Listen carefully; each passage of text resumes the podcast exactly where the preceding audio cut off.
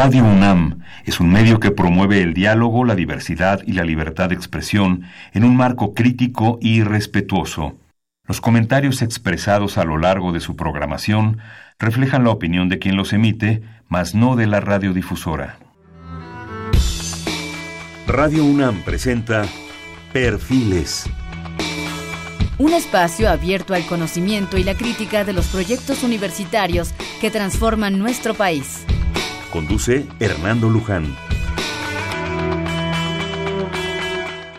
¿Qué tal? ¿Cómo están? Buenas noches. Estamos nuevamente en Perfiles. Este es un espacio en donde conversar con las mujeres y los hombres que día a día forjan nuestra universidad. Este es un programa más de la Coordinación de Humanidades. Para ello está con nosotros varios investigadores, la doctora Aurelia Vargas Valencia. La doctora Aurelia Vargas Valencia es doctora en Letras Clásicas por la Universidad Nacional Autónoma de México, investigadora de alto nivel, de tiempo completo, definitiva. Sus líneas de investigación son el estudio, traducción e interpretación filológica de fuentes jurídicas en lengua latina, así como su recepción en México desde el siglo XVI a la fecha. También desarrolla la doctora investigación sobre etimología y terminología jurídica de las lenguas españolas en general. Ha colaborado en proyectos interdisciplinarios de filología latina y de derecho romano, lenguas clásicas y terminología médica, filología latina y biología. Está preparando para su publicación la edición de las instituciones de Justiniano. Su investigación actual es sobre la obra elucidas, mejor dilo tú en, latín. Elucidationes ad quator, libros institutionum Justiniani Augusti. Sí, mejor ella, porque si no yo meto la pata y va, ustedes saben con qué salimos, ¿no? Este es un texto jurídico del siglo XVIII que constituye la primera edición de las instituciones de Justiniano en México, glosada y con comentarios de derecho hispánico de la época. Entre la labor de la doctora Aurelia Vargas, eh, eh, institucional, fue la coordinadora del centro, fue la coordinadora del Centro de Estudios Clásicos del Instituto de Investigaciones Filológicas del 2006 al 2009 y directora del Instituto de Investigaciones Filológicas de la UNAM del 2009 al 2013. También tiene los cargos honoríficos de presidente de la Asociación Mexicana de Estudios Clásicos, AC, del de 9 de mayo del 15 a la fecha, y directora actual de la colección Bibliotecum Scriptorum Greco-Romanorum, por favor.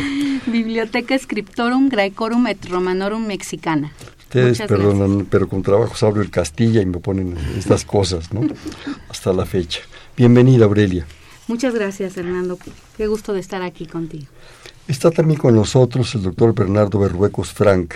Es licenciado en Letras Clásicas por la UNAM, maestro en Filosofía y Estudios Clásicos por la Universidad de Barcelona y doctor en Filología Griega por la Universidad también de Barcelona, en España y en filosofía, especialidad de la historia de la filosofía antigua por la Aix-Marseille de Université de Francia. Actualmente es investigador del Centro de Estudios Clásicos del Instituto de Investigaciones Filológicas de la UNAM, donde desarrolla una investigación titulada Poesía y Pensamiento en la Grecia Arcaica, Antología de Poesía Arcaica Grecia, griega. Perdón.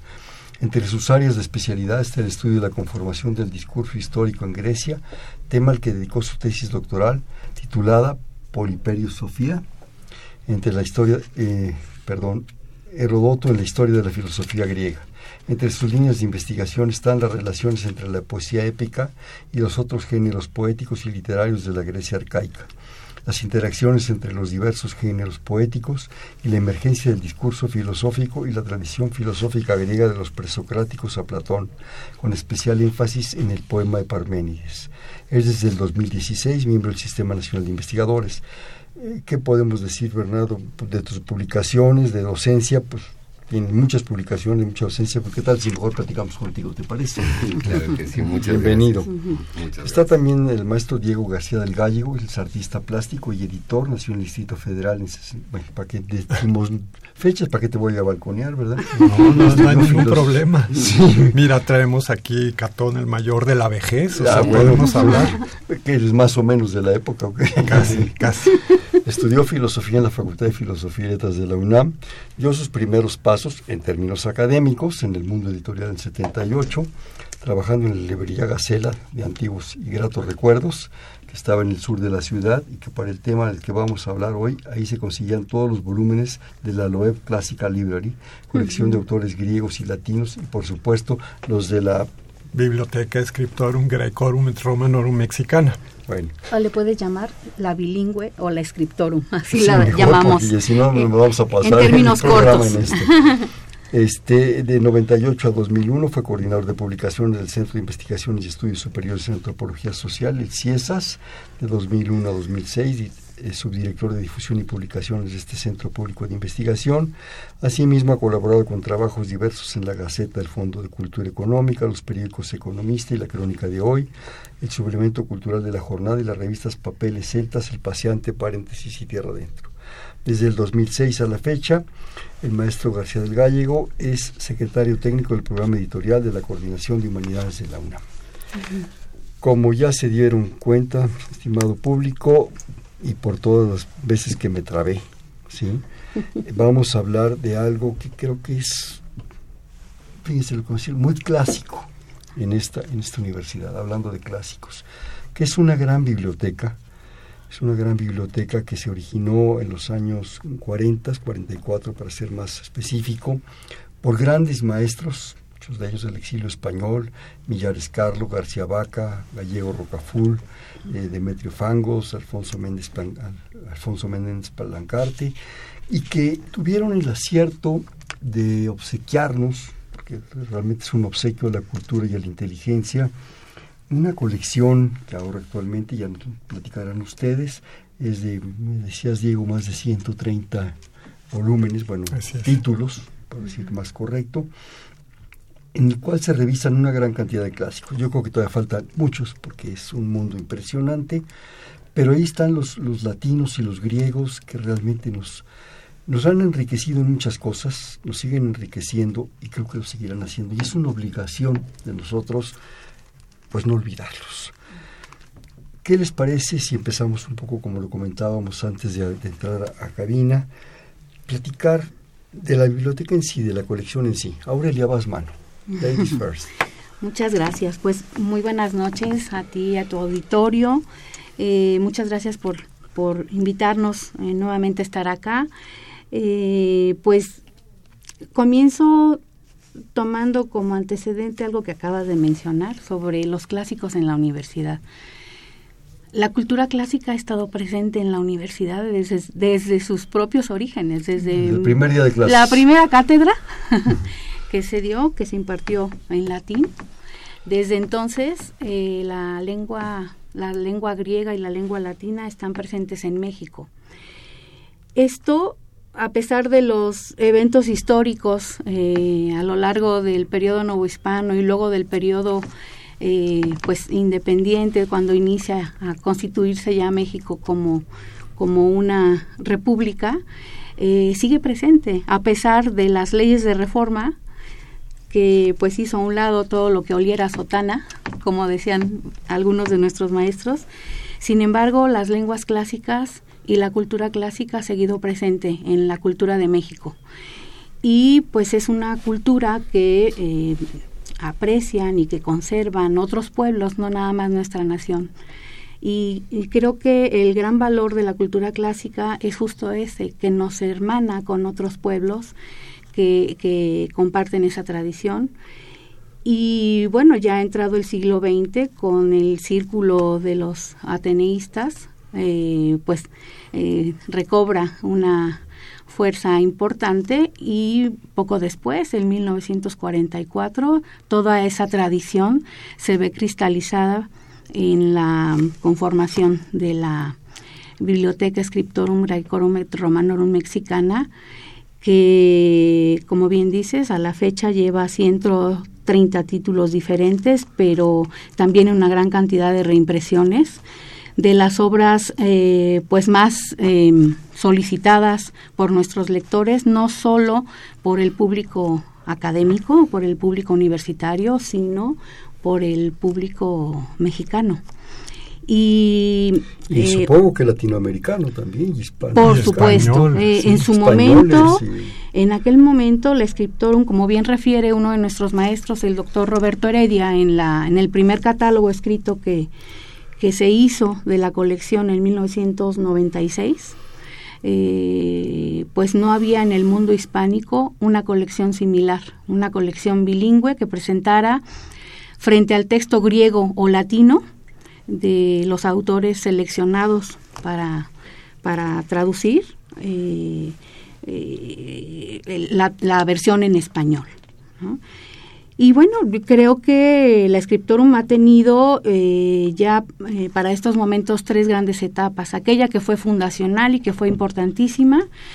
Después la etapa que procuró Bonifaz Nuño, a quien hay que reconocerle pues no solo el gran impulso que le dio, sino la creación de un centro de traductores en los años 60 y poco después de un instituto, nuestro Instituto de Investigaciones Filológicas, eh, imprimiendo pues esa visión que él tenía por el por procurar las humanidades, el estudio de las humanidades en la universidad. Entonces, este es el contexto que ha permitido a la, a la UNAM eh, mantener y, promover una colección de esta naturaleza cuando en otras universidades, incluidas las europeas y las estadounidenses, pues los estudios clásicos han ido eh, decayendo eh, en, los, las últimas décadas y sin embargo, una vez que se dieron cuenta que eso estaba ocurriendo, pues están reconsiderando ya varias universidades, afortunadamente. Que se suscriban a la colección.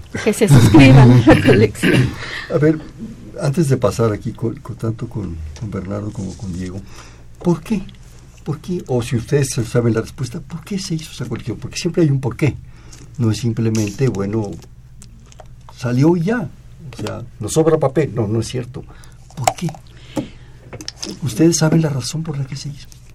Pues yo imagino que el impulso a, las, a los saberes humanísticos. Yo creo que sí, un poco también esta cosa de la llegada del exilio español, José Gaos. Que traían toda una tradición ellos. Claro, y este y, Javier García Diego en la historia del Fondo de Cultura de pronto comenta que pues, el Fondo de Cultura Económica iba a publicar obras de filosofía el Colmex sacó algunas cosas de García Vaca, el, poema de Parménides este, y una antología de los presocráticos.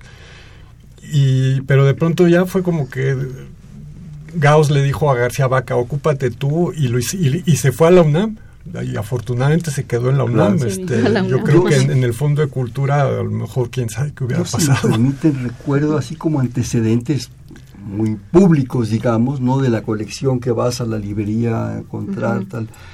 Recuerdo la colección de los periquitos de Vasconcelos, están los diálogos, está Plutino, Plotino, Plotino, que es uno de esos grandes misterios de Vasconcelos, que por qué Plotino. ¿Por qué Plotino? sí, yo también me Está Plutarco, está quién más Está, bueno, la Ilíada y la Odisea. Sí, sí, ¿no? Está Esquilo, creo. Esquilo también, las tragedias. Y este está Plutarco, no está completo, evidentemente, solo mm. algunos de los de las vidas paralelas. Platón sí está completo, son los tres tomos. La Ilíada y la Odisea tiene su tomo correspondiente.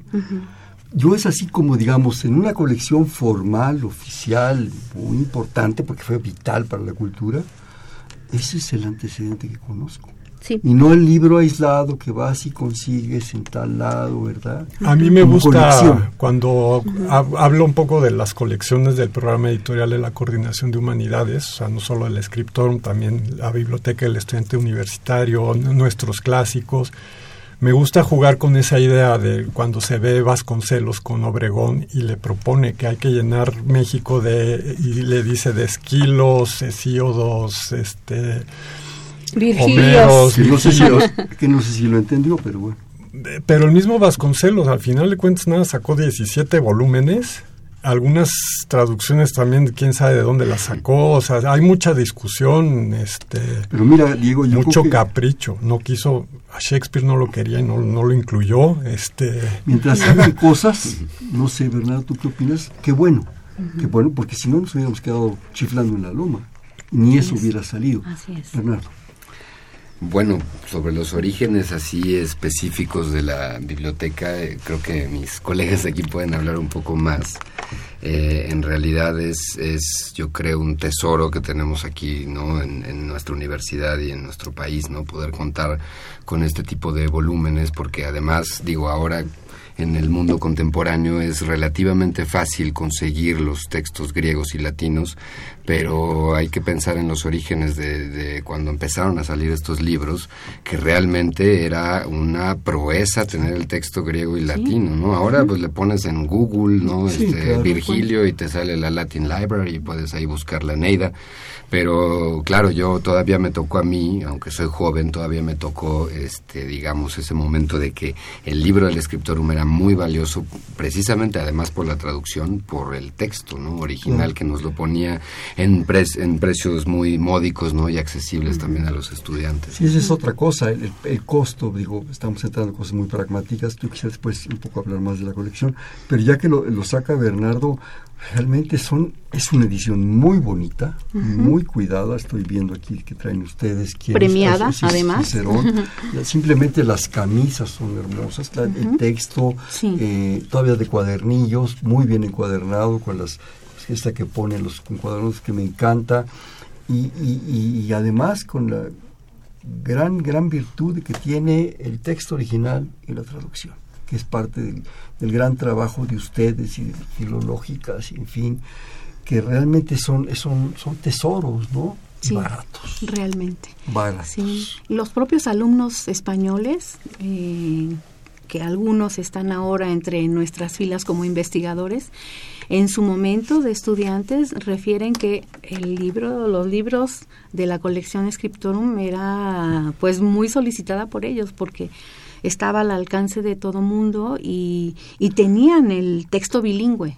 Entonces eso era lo que los hacía singulares. Ya después surgieron colecciones en España, pero en su momento en todo el mundo hispánico realmente la colección Scriptorum eh, fue un, cultural, cultural muy importante, muy muy importante. Y sobre todo refleja esa tradición humanística. La primera clase de la universidad, si mal no recuerdo, es la de gramática que da Fray Alonso este, ya es una tradición humanística muy fuerte, muy importante. Como tú dices, Aurelia, digo, está la colección de Gredos, que es sensacional, pero un tomo de Gredos creo que cuesta lo que cuesta media colección. Pero hay que acordarnos que Gredos tiene como tres o cuatro títulos bilingües, por ahí uno trilingüe o, dos trilingües, pero lo demás es nada más en la traducción. Nada más. el gran mérito de esto es esa traducción tan cuidada, tan profundamente seleccionada, en fin, que cada libro se convierte no solo en una traducción, sino, creo yo, un motivo de investigación. ¿sí? Así de parte es. de ustedes. Así es. ¿Sí? no sé, Bernardo, usted está callado. no, aquí estoy. Me estoy preparando para las siguientes preguntas clásicos. No, no vamos a platicar no, de su contacto. Él puede hablarnos muy bien de su contacto con de sus primeros contactos con la colección. A ver. Bueno, Porque lo he escuchado, que lo, ah, que lo narra muy bonito. Bueno, yo como estudiante de clásicas, eh, obviamente... Estudiaste pues, letras. Eh, letras clásicas, sí. Pues ese fue el gran descubrimiento, ¿no? Los primeros semestres que estábamos ahí, eh, digamos, batallando con las declinaciones griegas y latinas, tratando de aprender las lenguas. Teníamos la posibilidad de de cruzar las islas y llegar, digamos, a la biblioteca que está abajo de rectoría, que, a la librería, perdón, que no recuerdo. Ah, Enrique González Casanova. Sí, a comprar los volúmenes, eh, insisto, a un precio bastante accesible para nosotros. Y pues claro, era una, un privilegio no solo poder contar con estos volúmenes, sino que nuestros propios maestros que nos daban clases de griego y latín eran los autores de los libros, ¿no? Entonces se volvió como una especie de eh, pues afán coleccionista, ¿no? De ir coleccionando, valga la redundancia, los volúmenes del Scriptorum con su particular disposición colorida, ¿verdad? Porque cada uno es de un color diferente. Entonces, pues sí, siempre fue muy, muy útil, ¿no? Claro. Comentábamos hace un momento antes de entrar, yo más bien, más, más bien yo les planteaba que si estamos olvidando a los clásicos, que si los hemos olvidado. Yo les comentaba, todavía tuve el privilegio, perdón, hablar primera persona, eh, de, estudiar en prepa todavía etimologías y declinaciones, en fin. Y eso fue un privilegio, creo que se ha perdido hasta donde yo sé, se ha, se ha diluido bastante. Parte de la, de la cultura del ser hombre culto, mujer culta, era haber leído muchos de, estas, de estos textos que se han perdido. Curiosamente el otro día me encontré un libro en mi biblioteca sorprendente, El neologista técnico, editado en 1932, que un tío abuelo mío le regala otro tío abuelo mío, Joaquín Baranda. ¿sí? Y, o sea, y la dedicatoria dice es que es para enriquecer nuestras discusiones. O sea, en las, en las tertulias se discutía esto, ¿no? Y es un librito maravilloso, ¿no? Este, se ha perdido. Aurelia, estamos pues perdiendo el estudio del amor por los clásicos, que nos pueden enseñar un demonial de cosas. ¿eh? Pues mira, realmente lo que hemos visto en los últimos años es sí esa tendencia a adoptar formas de planes de estudio que llevan mucho a los aspectos tecnológicos y pretenden olvidar los conocimientos humanísticos y bueno el núcleo de los conocimientos humanísticos para nosotros pues justamente son la lengua y la literatura y dentro de ellas pues yo creo que la perla es eh, en nuestra tradición eh, occidental eh, es justamente la cultura de griegos y romanos, que está ahí en, los volúmenes del Scriptorum.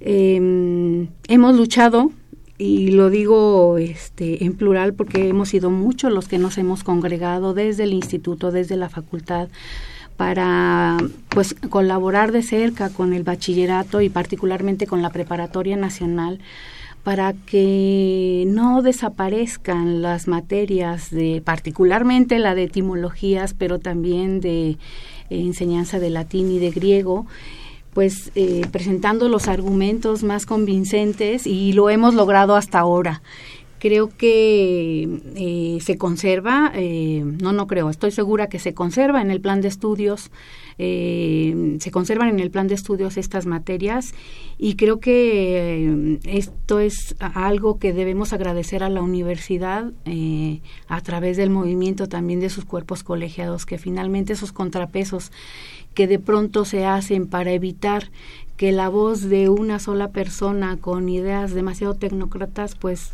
de un plumazo eh, suprime materias como historia, como filosofía o como civismo, ¿verdad? civismo o, como el estudio de la lengua misma a profundidad. Y es que a través de las materias de clásicos, pues conocemos el español a profundidad. Esa es la gran riqueza de la que nos perderíamos si, si permitiéramos que, que, se perdieran. ¿no? Yo creo que recuerdo a uno de nuestros profesores, eh, justamente en la preparatoria, que decía, es que griego y latín, conocer griego y latín eh, no es eh, cosa de eruditos, es... obligación. es apropiarte de un, de un lente de doble aumento que te permite ver a fondo las palabras, ¿no? La historia de las palabras y con ella la historia de la cultura. Entonces, este, creo te que... diría que no solo el español, ¿eh? porque cuando yo después estudié alemán y me, ah, salieron con el dativo y el acusativo y como ya había estudiado algo de latín y de griego, este, una facilidad. facilita las facilita muchas más cosas. Sí.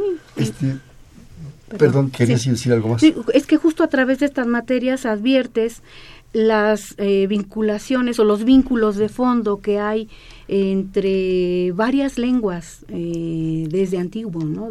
Y estamos hablando de de, cinco mil años atrás por lo menos, ¿no? Hay una hay una unión de culturas que eh, permiten esas asociaciones y que siguen presentes en nuestro mundo contemporáneo. Claro, comentábamos también hace un momento que es una sensación, pero que comparto con ustedes, compartí con ustedes y ahora con el público. Yo creo que estos textos, pero además no solo el texto, eh, de repente profundiza uno en el personaje, ¿no? Lo que comentábamos hace un momento de Sócrates, de Platón, esas historias, esas, esas leyendas, o yo no sé cómo decirlos, tan ricas, nos hacen no humanos locales, para empezar nos hacen humanos, nos hacen universales ¿sí? porque son posibilidades que nos enriquecen.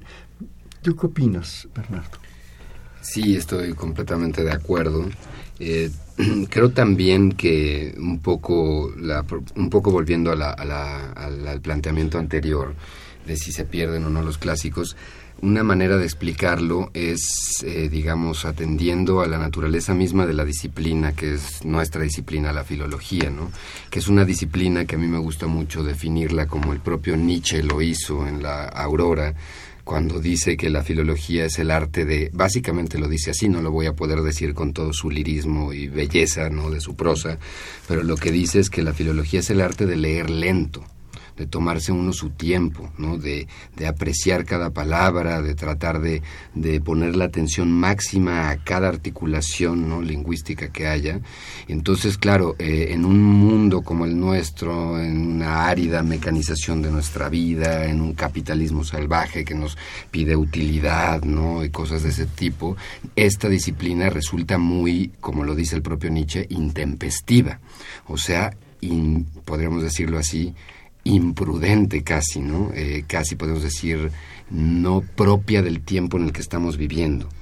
Entonces es curioso que eh, quizá la pérdida de nuestra disciplina o digamos las tendencias para desaparecerla, pues quizá se deban no tanto a un afán malévolo no de algún gobernante que quiera darle un pisotón a la filología clásica, sino al tipo de vida que promueve esta disciplina que, que nos separa un poco de la de la el consumo cotidiano no al que estamos al que estamos acostumbrados. Una cosa curiosa, por ejemplo, un artículo que leí hace poco es cómo los gobiernos autoritarios, el propio gobierno de Donald Trump, que tenemos ahora muy cerca, están también recurriendo a los clásicos. Entonces es un arma de doble filo un poco peligrosa, ¿no? Porque también en los propios clásicos están los modelos de las de las de las conquistas, de las guerras, de las supremacías de ciertos pueblos sobre otros, ¿no?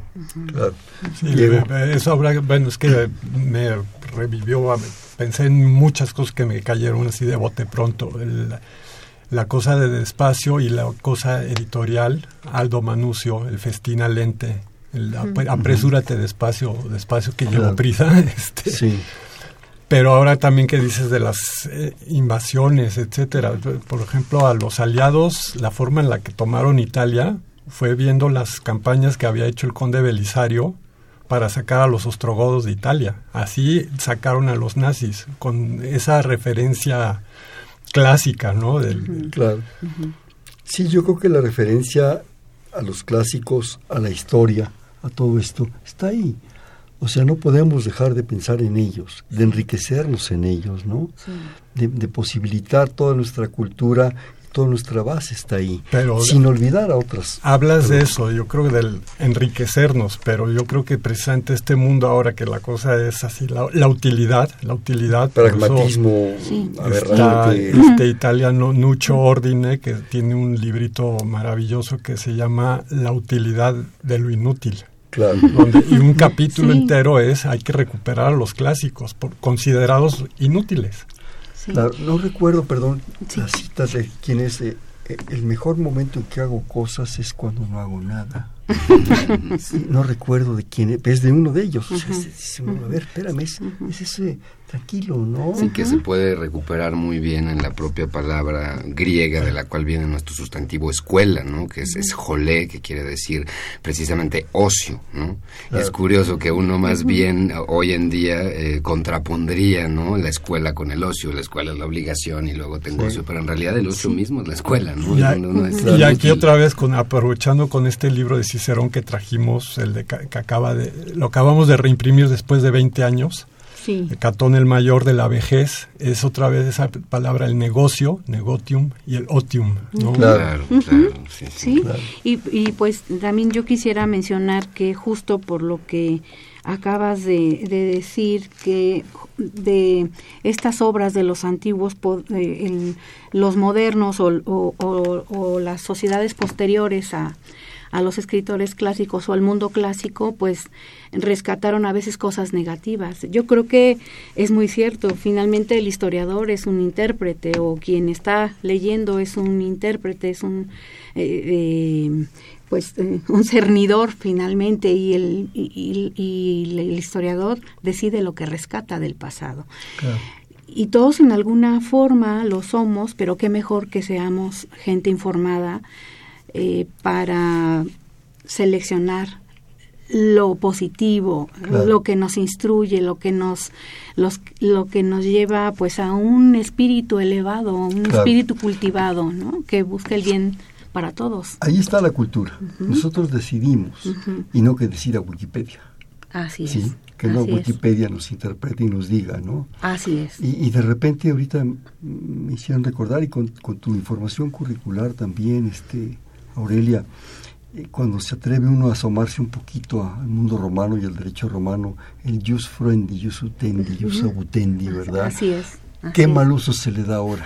Sí, sí, Y no la esencia del derecho romano, que está ahí, de alguna manera ahí. bueno, y toda una terminología que heredamos, por ejemplo, el contrato leonino, aludiendo a la fábula de León, que se queda con todas las partes. Pues sí. En el contrato. pobre, de, pobre de la gacela. Ah, así es, así es. Este, a propósito, que, que ahorita ya hablaban concretamente de este, de este libro de... Ese es, ese es el de Cicerón, Sí. Este, nos, nos traen aquí los, los compañeros a regalar, a obsequiar a nuestro público eh, cuatro ejemplares les digo cuáles son, Catón el Mayor de la vejez, el que traen aquí ustedes presentes, de Cicerón, versión de Julio Pimentel Álvarez, eh, La República de Platón, versión de Antonio Gómez Robledo, ni más ni menos, La Poética de Aristóteles, en versión de Juan David García Vaca, clásico por los dos lados, y La Eneida de Virgilio del maestro Rubén Bonifaz Nuño, otro clásico doble, ¿verdad? Eh, hablen, háblenos, los primeros que hablen, escogen cual quieren, y la única, pues no condición, no me gusta la palabra condición, simplemente es eh, el gusto, el deleite de irlo a recoger a la Casa de las Humanidades, ubicada en Presidente Carranza 162 en Coyoacán. Además, el paseo ya lo hemos comentado, Diego, es muy grato. Hay una muy buena librería y bueno, pues ir por esos rumbos es muy rico háblenos al 55 36 89 89 y digan, bueno, a mí me interesa Catón o la República o la Poética, es un ejemplar de cada uno y ya aquí nuestra, nuestra productora Mariana los, les tomará sus datos. También quisiera, aquí nos habla el señor Fernando López Leiva de Naucalpan, le agradecemos como siempre y pregunta quién continuará la traducción de Marcial, los epigramas, bueno, qué cosa, ¿eh? ahí por donde la vea uno hay cosas. Y también pregunta, ¿algún día se animarán a traducir a Luciano de Samusata? Yo le puedo contestar la segunda pregunta. La de Marcial no lo sé. Y yo la primera. Ah, bueno. ¿Quién va? Entonces, para primero, Aurelia. Sí. Vámonos en orden. Gracias. Bueno, yo creo que hay ecos de la literatura, de la literatura antigua en la literatura posterior, obviamente, pero yo más bien aquí quisiera referirlos al trabajo de especialistas que han llevado a cabo investigaciones sobre la tradición o más bien la recepción de Marcial eh, por ejemplo, en el siglo de oro, que es una eh, línea de investigación de una de nuestras investigadoras en el Centro de Estudios Clásicos, eh, Raquel Barragán Aroche, eso hablando de la UNAM, pero también el propio doctor Bonifaz tiene una traducción a los epigramas de Marcial y em, en fin hay eh, bibliografía eh, trabajada desde la UNAM a, propósito de Marcial. Creo que em, los autores clásicos eh, se siguen trabajando desde muchas aristas en el centro de estudios clásicos de nuestro instituto. Claro lo, comentábamos no desde el derecho a la biología y pasas por todos lados. Pero a ver, si vas a comentar. no, bueno, nada más de Luciano, que tenemos la suerte de contar con un em, especialista en la obra de Luciano, que es el doctor Claudio García Ehrenfeld, que está pues preparando la traducción, me parece, del Icaromenipo, que es uno, una de las obras de Luciano. Y bueno, como tiene una obra bastante amplia, pues supongo que llevará algo de tiempo pero sí. pero sí pero también aparecerá en su momento el escritor Luciano yo me emociono porque es mi autor favorito. ¿Sí? en cualquier lengua sobre todos. Plano. Luciano ¿qué aportas Diego y de Luciano es que de, Luciano además viene la beta satírica de este Rabelais, Swift, que, mismo Quevedo, este Diderot, o sea, son, una son gentes que son sorprendentes de todo lo que encausan, todo lo que desencadenan en la cultura en sus libros. Seguimos leyendo los diálogos, afortunadamente, ¿verdad? Si me permiten hacer un corte, por favor. Estamos en Perfiles, este es un espacio en donde conversar con las mujeres y los hombres que día a día forja nuestra universidad. Este es un programa más de la Coordinación de Humanidades, que por cierto está riquísimo. Ojalá que nos podamos prolongar un par de horas. Tenemos los tamales y la tole, ¿verdad? Está con nosotros la doctora Aurelia Vargas Valencia, está el doctor Bernardo Perruecos Frank y el maestro Diego García del Gallego. Estamos platicando con ustedes en, la en el 55 36 89 89. Les repito, 55 36 89 89.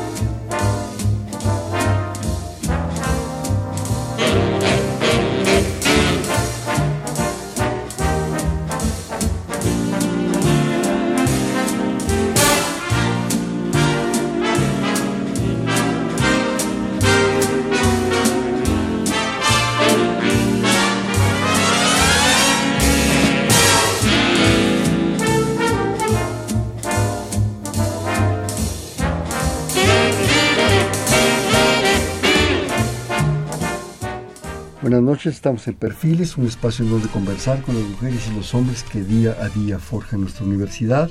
Estamos con la doctora Aurelia Vargas Valencia, el doctor Bernardo Berrocos Frank y el maestro Diego García del Gallego, en un programa más de la Coordinación de Humanidades, platicando de pues una biblioteca extraordinaria, ya lo, han escuchado ustedes. Estamos en el 55 36 89 89. Les repito, 55 36 89 89. Ahorita durante el corte este, platicábamos que hemos hablado de esas dos primeras etapas, ¿verdad?, de la, de la creación de la, de la biblioteca. Entonces, pues, eh, Aurelia, ¿qué tal si un poco eh, retomas tú y hablamos de lo, actual y lo que viene? Sí, pues eh, en esta década, pues nos ha tocado eh, asistir pues al lamentable fallecimiento del doctor Bonifaz en 2012. Después hubo un impas em, o impaque a la romana em, de casi tres años en que la colección se quedó sin eh, director. Con el cambio de rectoría, finalmente eh, se constituye un eh, perdón, no, desde la rectoría anterior se constituyó, sin embargo, un eh, consejo editorial, un órgano colegiado para dirigir las, los destinos de la colección. Y eh, en 2015 se nombró a un nuevo director, en este caso directora, quien les habla, eh, y hemos eh, estado trabajando desde entonces sobre pues construir unos nuevos lineamientos respetando mucho lo que hasta el momento eh, hasta aquel momento se había logrado por la escritora aunque ha sido muchísimo como lo hemos comentado pero también tratando de imprimirle em, algunos cambios que los propios lectores habían en algún momento sugerido entonces eh, nos hemos dado a la tarea no solo de eh, reimprimir las obras que estaban pendientes o que se quedaron pendientes en aquel momento, sino de abrir una invitación a todos los investigadores del Centro de Estudios Clásicos, a los académicos de la Facultad de Filosofía y Letras e invitar a algunos eh, colaboradores externos para nutrir, para reactivar y nutrir con nuevos títulos la colección. O sea, refrescarla, enriquecerla. Enriquecerla. Hay mucho por hacer, digo, la, la cultura, las obras de los clásicos, eh, pues eh, es vastísima, la obra es vastísima y bueno, hay que hacer presentes varios títulos que faltan, tanto de literatura griega como de literatura romana. Entonces, en ese proceso estamos. Eh, justo el, además de las obras que han sido ya reimprimidas en este lapso, en estos dos últimos años, eh, pues están gestando nuevos títulos y el primero que ya casi, bueno, ya está en el horno, es justamente el texto de Bernardo Berruecos, eh, que tratará sobre poesía arcaica. Él es helenista, como lo has mencionado, pero pronto vendrán también títulos de filosofía de Jámblico eh, y varios otros títulos de Tácito. Eh, viene Suetonio, La vida de los doce Césares, viene probablemente Séneca, los viene amores Los amores de Ovidio, vienen varios títulos, discursos judiciales de Son los nuevos de- títulos. son los nuevos títulos, eh, discursos judiciales de autores griegos, en fin, viene una amplia gama de, de títulos eh, que van a enriquecer nuestra colección. Y todos en esa situación bilingüe, digamos. Por supuesto, eso se No se, conserva. no se- sí, sería Sí. un, un absurdo perder esa tradición. ¿no? Sí, un cambio que ha llamado la atención tanto de los colaboradores de siempre como de los nuevos, pero que en general se ha visto con buenos ojos, es que, bueno, lo estamos, estamos haciendo un llamado a traducir eh, con el ustedes y no ya con el vosotros en la mayoría de los A ver, a ver, explícame temas. eso cómo está. Sí, antes se utilizaba mucho el plural eh, con el, eh, el vo- la forma arcaica vosotros, que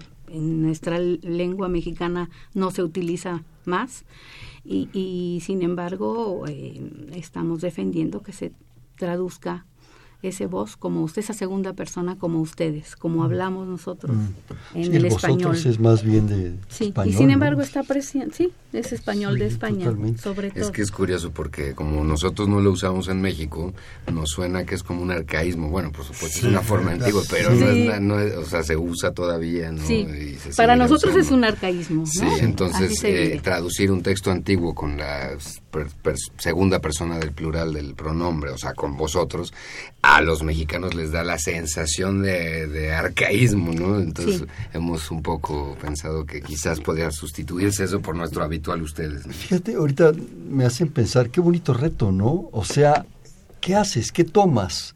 Eh, ¿Cuál es el correcto? ¿Cuál es el, el- el- el- el Bueno. que se usa, el que se Sí. entiende, pero cuál Sí. es el correcto? O sea, ¿qué predicamento tienen los filólogos? Sí. eh? No, bueno, Pues la, es que la son correctos Scriptorum, los dos, ah, sí, y la. Scriptorum des- ah, después de todo en- siempre tuvo dentro una cosa como la libertad de cátedra en el que cada quien escribía. Entonces estaba Bonifaz que agarraba el pre- los preceptos del pinciano y de que había que lo que decían el latiñol, ¿no? Este, que casi casi poner la construcción como se hacía en latín para ayudar a quien estudiaba latín. Pero de pronto había unas construcciones que no se entendían muy bien. Este, algún compañero en la preparatoria de pronto leímos la misma Eneida traducida por Bonifaz no se enteró nunca que Eneas pasó por el infierno, nunca. Bueno, Este, pero había ¿no? los Alatorre o los Gómez Robledo que decían, no, no, no, no, yo llevo el texto a que se entienda en español. No me importa tanto este, la La- fidelidad al sonido o, o a la construcción griega o latina, Claro. ¿no? Eso lo tenía la Scriptorum en esa época. Sí. Ahora te- creo que hay nuevos retos también de a ver qué, Sí. qué- qué No, vamos a tener y ahí. El mismo Bonifaz eh, defiende su postura diciendo es que quienes se acercan más a una traducción más platicadita o más eh, eh, que cuida literal. más perifrástica eh, es que en realidad no le dan vueltas porque no están viendo el texto original. Yo sí lo estoy respetando, ¿no? Eh, entre otras cosas es lo que dice en su justificación a la traducción de la Eneida, ¿no? Y, y- y- y entonces un poco habla de aquellos que eh, dan una traducción perifrástica muy literaria, pero porque en realidad es probable que lo estén tomando de traducciones de otras lenguas, ¿no? Entonces él también se defiende ahí. ¿No? Es que fíjate, pero ahí hubo reto, esa ¿no? libertad, finalmente Sí, y, hubo y esa y libertad. a- ahora otra cosa también muy interesante, en esto que estamos viendo del ustedes o el vosotros, por ejemplo, algo que hemos detectado en muchas ventas de libros, que llegan muchos jóvenes, muchos estudiantes y nos piden teatro. ¿no? Entonces, no tienen Aristófanes. Entonces, si hacemos un Aristófanes así como, pues a lo mejor queremos a lo mejor que nuestras traducciones sirvan para, para la obra de teatro, que el- un, un director de teatro diga, "Ah, la traducción que tiene la UNAM, esa es la que yo quiero poner en escena. Claro.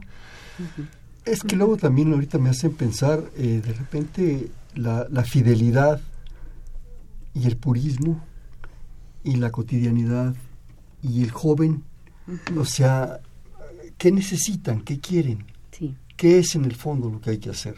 Que es en el fondo con lo que se enriquece la cultura. Yo creo que yo creo que hay que respetar mucho el registro del texto original, ¿no? Si es un texto solemne, no eh, un discurso no retórico, oratorio, no de Demóstenes en la asamblea, ¿no? Bueno, hay que en español llevarlo hacia ese registro, pero si es, por ejemplo, Aristófanes, que es el mejor ejemplo de todos, yo pues obviamente leí Aristófanes en Porrúa y pues muchas risas, sí, muchas risas no me, no me arrebató, ¿no? Realmente, pues no, no me enteré de muchas, de muchos de los chistes que están ahí. Entonces, claro, el griego de Aristófanes es un griego que juega con el lenguaje, entonces en el registro de la traducción tendría que respetarse eso. Igual los diálogos de Platón, muchas veces los solemnizamos más de la cuenta y se traducen como si fueran discursos muy serios y pasan desapercibidas bromas muy claras del texto griego que tendríamos que respetar en el español. A ver, esto me, genera que entonces ahí hay un problema, que es el espíritu. El espíritu de la obra y el espíritu del autor. Por supuesto. O sea, a lo mejor Aristófanes era un desorden.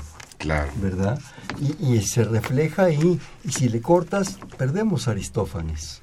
Sí. Digo, se me ocurre, no estoy diciendo una barbaridad, un arcaísmo. No, no, no. o sea, pierdes su texto, pierdes esa sutileza, esa, eh, esa situación de, vamos a... Y esa intención, esa intención, de grosso modo, porque quizás el y se me pierde Aristófanes, porque entonces aquel cuate se convierte en un tipo formal, duro, eh, acartonado y pues no me checa. O demasiado recatado. O, pues sí, ¿No? no que Marcial que lo diga, ¿verdad? Quítale a Marcial sus detalles y pues no, ya no me supo. Sí, un muy buen ejemplo de eso son los poemas homéricos, ¿no? La Ilíada y la Odisea, que bueno, ahora hay un consenso, consenso casi absoluto en los estudios especializados de que son textos originalmente compuestos para situaciones orales y que se improvisaban, la composición de estos textos era improvisada en el momento, semejante a lo que pasa con tradiciones muy nuestras como la como el son jarocho y cosas así, ¿no? Entonces, claro, si uno vuelve a los, los poemas homéricos, la Ilíada y la Odisea, un discurso intelectual, erudito, con palabras muy raras, pues realmente está fallando, digamos, ese carácter popular que tenían originalmente estos textos, ¿no? Claro. Lo está falseando. Sí, ya, ya, me imagino el rapto de Elena, pues en el fondo era después de una borrachera, ¿no? Entonces pierdes ese espíritu y se pierde hasta esa posibilidad tan enriquecedora de acercarte, ¿no? de ser humano aquello también, dentro de lo que puede ser la formalidad y todo ese tipo de cosas. Pero ahorita que, comentaban ya de esta etapa, me decías, Diego, que son 130 tomos, que ahorita se está haciendo pues un esfuerzo en muchos sentidos de retomar 60 60 de los títulos. Eh, eso, recuperarlos, reimprimir. Reimprimirlos, sí. reimprimir. Y de los otros 70, ¿existen todavía ejemplares? ¿Están o sea, el paquete sería inmenso, los 130. No, lo triste es que, bueno, no, no, no, no, es aquí nada de tristezas. Este, si sacamos, si logramos reimprimir 40 y más los 20 o 30 que están en este momento en, catálogo, tendríamos, no llegamos a la mitad a lo mejor, unos, 60 títulos.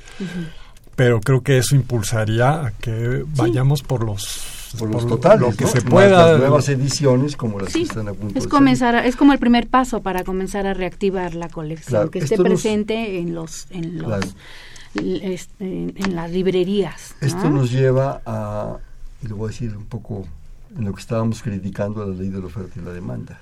Si tú tienes 60 abres una posibilidad para que la gente se entusiasme, se aborace, por decirlo de alguna manera. Sí. Si, oye, yo quiero más.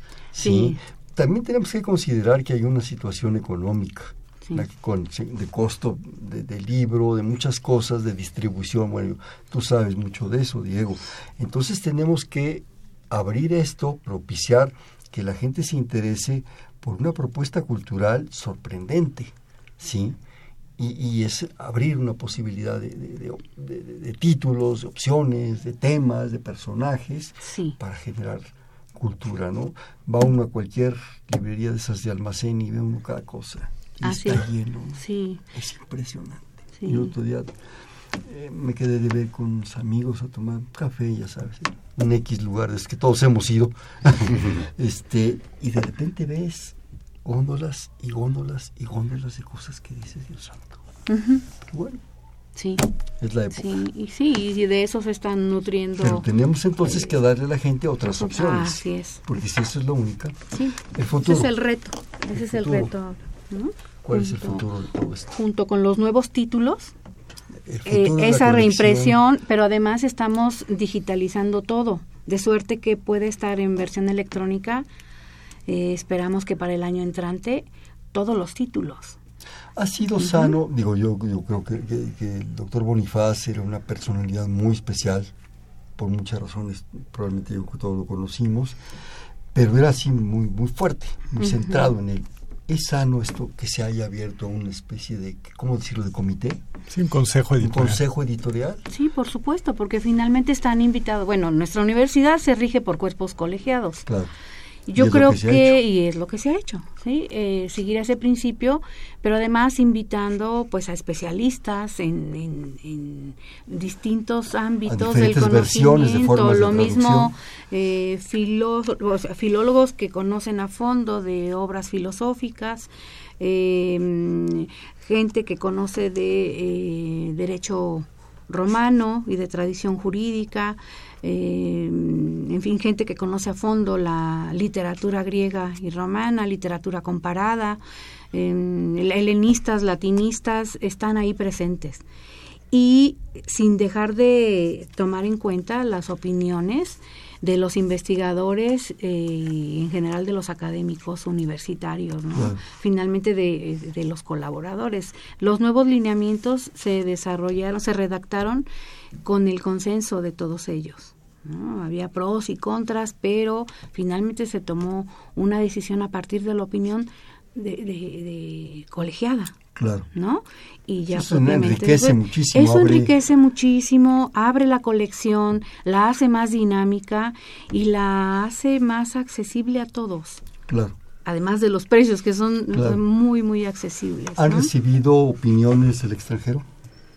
España, Latinoamérica. Bueno, supuesto, integrantes, un integrante del, del consejo editorial es este investigador de la UNED. Pero me refiero más bien, Diego, ya que se Ah. abrió, que se dijo que se va a reimprimir, se va a- ¿cuál fue la reacción? ¿Ha habido reacciones? No se sabe todavía. ¿Qué Ah, bueno, sí, aunque claro, un poco de manera más cercana con colegas Mm. que, No que han venido, sobre todo de Sudamérica, están ansiosos de que, el- de que la bilingüe llegue hasta allá. eh, y entonces estamos trabajando para hacerlo posible, ¿no? Bueno, a pesar de, de las restricciones que de pronto encontramos dentro Claro. de las formas de hacer. Algunos Mm, dictaminadores además eran investigadores, ¿no? Muchos. Sí, varios de los dictaminadores de estas obras son, son Claro. de España o de Estados Unidos o de Sudamérica. Yo creo que eso va a generar una forma, digamos, positiva de presión de que se, se siga haciendo más posibilidades de reimpresiones, de rescates, de nuevos textos, de muchas cosas. Yo Sí. creo que eso va a ser muy importante. Sí, yo estoy convencidísimo que esto va a jalar y va, a ser este Sí, impulso. yo, yo lo percibo así. Me quedan desgraciadamente tres minutos, entonces yo quisiera así como que en un minuto de cada uno, conclusiones, comentarios, lo que sea. Muchas gracias eh, por la invitación y eh, pues yo solo quisiera decir que estamos empeñados con la palabra empeñada en que en que se reactiva la biblioteca Scriptorum y que queremos llegar al público más amplio posible, no solo universitario, sino también más allá de los de los ámbitos de la universidad. Y hemos pensado en ambos tipos de lectores, el público especializado, con ciertos elementos que se están agregando a los nuevos volúmenes.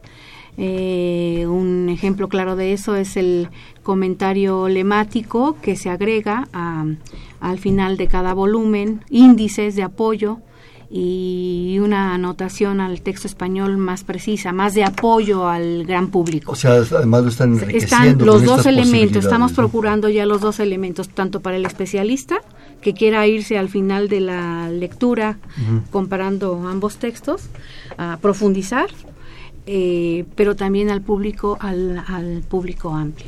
Muchas Sí, gracias. este, antes de, de pasar con, con Diego y con, con Bernardo, este me está diciendo nuestra productora que ya está obsequiado eh, Catón el Mayor de la Vejez a Dulce María de Alvarado, está obsequiado la República de Platón a Fernando López Leiva, la Eneida de Virgilio a José Amor, Amar, López Rodríguez.